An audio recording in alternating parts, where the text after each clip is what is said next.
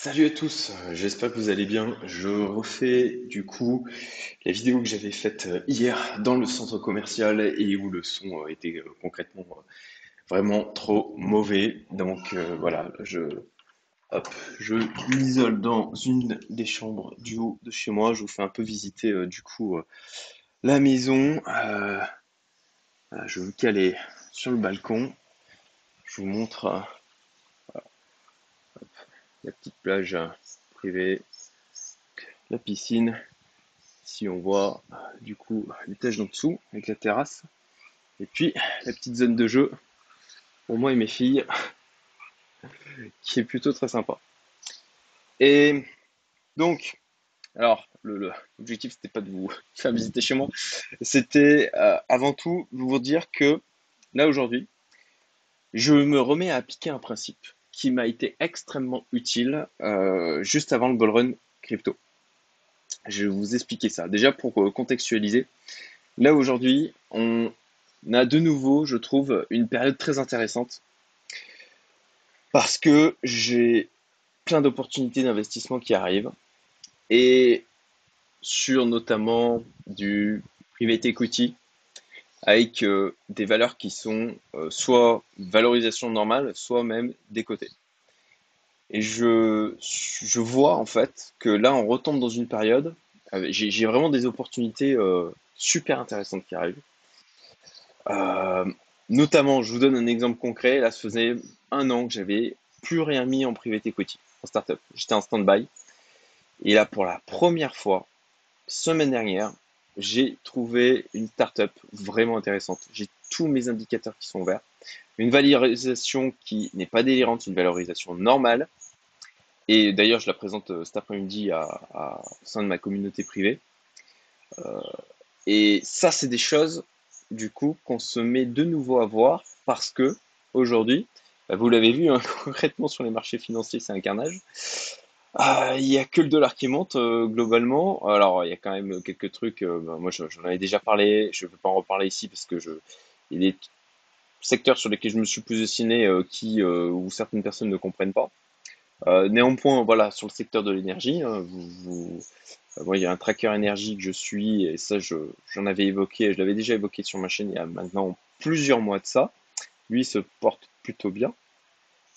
Donc, bon, il y a quand même des trucs qui, se maintiennent ou performent dans euh, la situation actuelle, mais c'est rare, c'est vraiment très rare. Et là, aujourd'hui, en fait, vous avez euh, moins de cash qui est disponible. Euh, les gens, les investisseurs sont plutôt frileux. Moi, je le vois aussi avec des investisseurs autour de moi qui, en fait, ils sont pris claque sur claque depuis six mois, peut-être même plus parfois. Et là, en fait, ils sont plutôt en mode, ok, euh, j'attends, j'attends, je, je, je, touche plus à rien. Je me suis pris euh, trop, c'est trop douloureux, quoi. Je me suis pris trop de claques. En plus de ça, ils voient, et ça psychologiquement, il faut, il faut parce que même si on a du cash, de voir l'ensemble de ces actifs qui diminuent, euh, avec, bah voilà, que ce soit dans le gold, que ce soit au niveau des actions, que ce soit au niveau des cryptos, que ce soit au niveau de l'immobilier. Alors, l'immobilier, ça dépend des endroits, mais il y a quand même des choses qui se passent euh, pas super bien à certains endroits.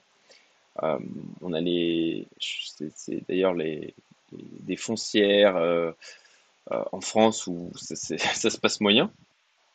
Eh bien, du coup, on le ressent comme un appauvrissement et c'est d'autant plus difficile du coup de prendre du risque. Et c'est dans ces périodes-là, en fait, qu'il y a de très belles opportunités avec le potentiel de faire des dès le moment où on rentre, en fait, euh, bah, des fois 2, fois 5, fois 10. Et je me mets donc, ce que je disais en introduction de la vidéo, à appliquer le même principe que j'avais appliqué cette disposition d'esprit de ne pas voir une dépense de 100 euros, de voir 1000 en fait. Je ne dépense pas 1000, je, je dépense 10 000. Je dépense pas 10 000, je dépense 100 000.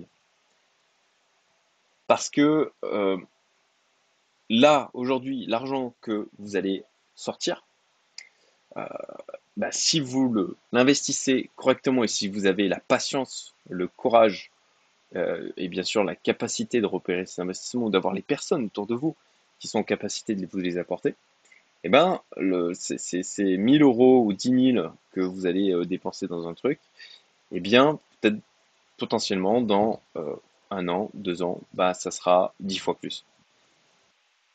Et c'est exactement la disposition d'esprit, moi, que j'étais en, dans laquelle j'étais en, autour de la période de septembre à décembre 2020 et qui a fait une réelle différence. J'ai pris comme ça des, choix, j'ai fait des choix au lieu de mettre cet argent dans, certains projets, qui, projets personnels potentiellement, bah, j'ai décidé de patienter et de le, et de le foutre ben, dans le marché crypto.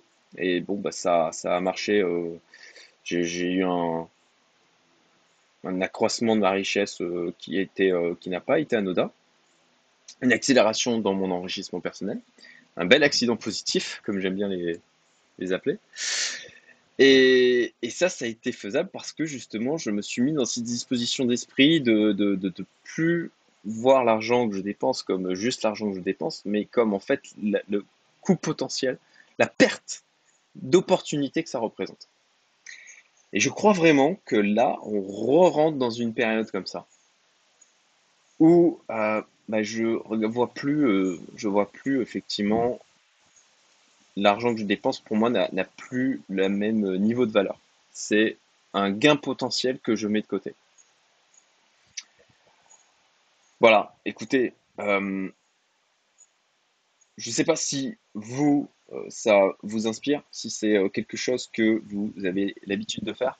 Euh, si vous, comme moi, potentiellement, vous avez du mal à sortir 1000 euros pour un smartphone, un iPhone notamment, et que ça, vous êtes très à l'aise de le mettre sur une startup ou potentiellement en bourse ou dans les cryptos. Si c'est le cas, ben, partagez-le, dites-le moi.